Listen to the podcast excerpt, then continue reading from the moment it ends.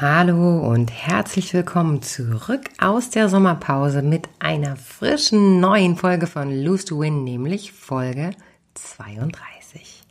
Lose to Win, der Podcast, in dem du hören wirst, wozu verlieren Gutes und warum du dabei immer gewinnst. In dieser Folge wirst du erfahren, was drei Finger mit deinem Zeigefinger zu tun haben und warum ein lustig gemeinter Satz zu Irritation führen kann. Schön, dass du wieder dabei bist bei Lose to Win, denn du kannst es auch. Verlieren, um zu gewinnen. Viel Freude beim Reinhören und bleiben. Wer gerne mit dem Finger zeigt, fällt selbst drauf rein.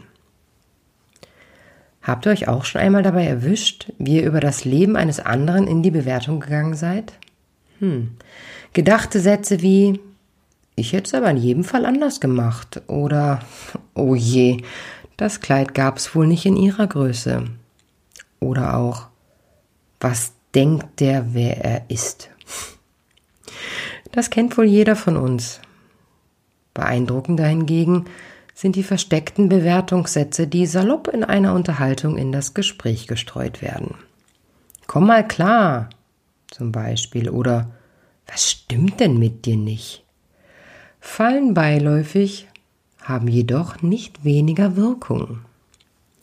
Wir geben unserem Gegenüber unbewusst ein klares Signal mit solchen Sätzen, nämlich ich bin richtig und du falsch. Ob nun gedacht oder ausgesprochen, machen diese Sätze etwas mit uns. Je nachdem, ob wir diejenigen sind, die sie denken oder die Empfänger dieser unterschwellig ausgesprochenen Botschaften. Beides ist schnell gedacht oder auch schnell mal gesagt. Bei Lichte betrachtet hat es immer etwas mit uns zu tun. Wozu ist es für uns wichtig, in die Bewertung zu gehen?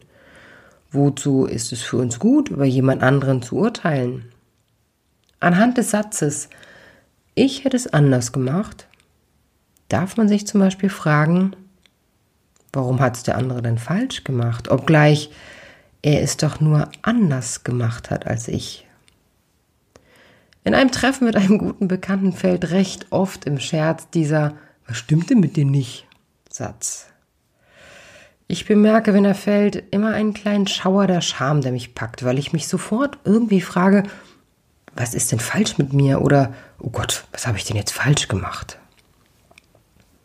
In dem Moment, in dem du diesen Podcast hörst, darfst du kurz innehalten und dich fragen, ist es denn immer richtig, wie ich die Dinge sehe oder denke?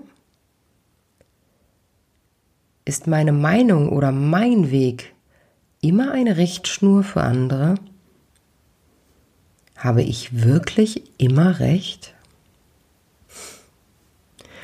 Es gibt ein großartiges Video von Vera F. Birkenbiel, in dem sie das Wort zwei nickt euch erfunden hat. Es bedeutet, man soll sich nicht entzweien. Frau Birkenbiel integriert es in dem Kontext der Kommunikation zu anderen Menschen, indes sie erklärt, dass jeder Mensch eine Insel ist mit eigenen Werten und Vorstellungen.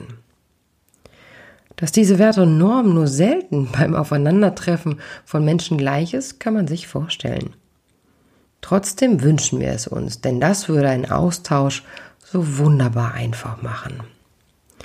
Nun geht es darum, in der Kommunikation beim Feststellen der Andersartigkeit des Denkens meines Gegenübers quasi eine Brücke durch Akzeptanz zu bauen.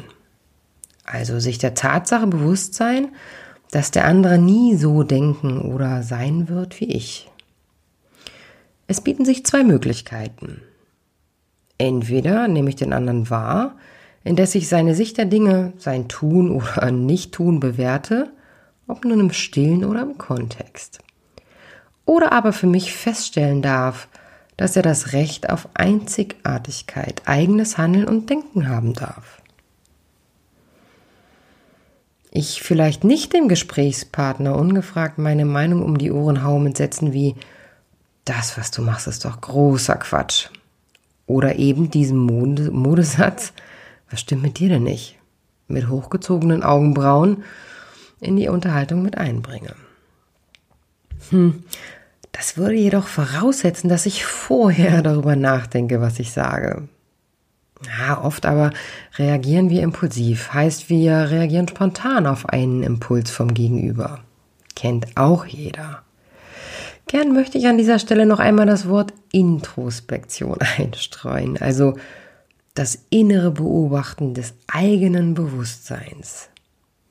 Jenes hat mich ganz persönlich schon oft gerettet, wenn ich in einem Gespräch bemerkt habe, wie ich in die Bewertung gehen wollte das innere HB-Männchen schon Saltos schlug und ich am liebsten herausplatzen würde, oh Mann, echt jetzt? Das ist doch totaler Schwachsinn, was du da machst. Bevor ich jedoch herausplatze, frage ich mich, darf mein Gegenüber denn anders sein als ich? Auch wenn das, was er sagt, unlogisch oder sinnlos für mich ist. Steht es mir zu, ungefragt zu bewerten? Und noch viel, viel wichtiger, Möchte ich eigentlich bewertet werden? Meine innere Antwort lautet immer Nein. Frau Birkenbier fällt mir wieder ein und sie hat eine wirklich brillante und charmante Lösung gefunden. Sie befragt ihr Gegenüber, bevor sie ungefragt ihre Meinung äußert, ob jener sie überhaupt hören möchte. Du siehst es so, darf ich dir sagen, wie ich es sehe? Denn immer wenn ich mit dem Zeigefinger auf einen anderen zeige, so zeigen drei Finger dabei auf mich. Soll heißen, bevor ich über jemand anderen urteile, darf ich mich fragen, ob ich gern in meiner Individualität, in meiner Sicht die Dinge zu sehen, negativ oder überhaupt bewertet werden möchte. Auch wenn es nur durch den beiläufigen und lustigen Satz, was stimmt denn nicht mit dir? ist.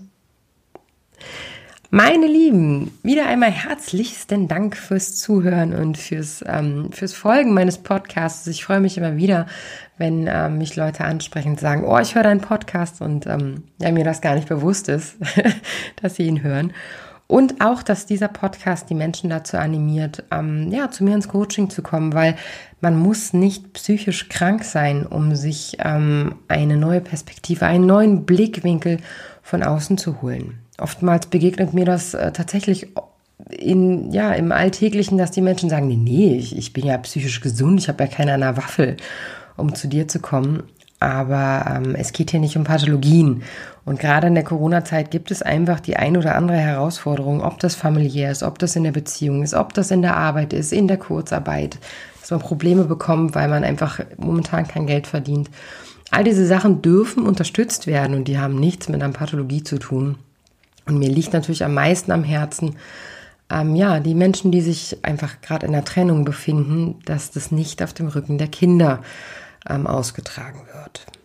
Aber auch alle anderen individuellen Thematiken sind bei mir sehr gut aufgehoben.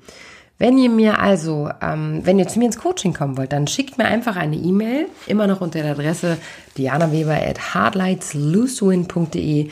Folgt mir bei Instagram unter dianaweber14114 oder sucht mich bei Facebook, auch da könnt ihr mich finden. Besucht mich auf meiner Homepage unter www.hardlightslose2win.de. Ich freue mich über jede Kontaktaufnahme. Ähm, ja, das Coaching findet leider in Göttingen statt, für manche ein bisschen weit zu fahren, aber auch dafür gibt es mittlerweile ja Skype, FaceTime oder irgendeine Lösung. Freut euch auf den nächsten Podcast in zwei Wochen. Ich freue mich auf jeden Fall darauf. Und bis dahin, passt gut auf euch auf.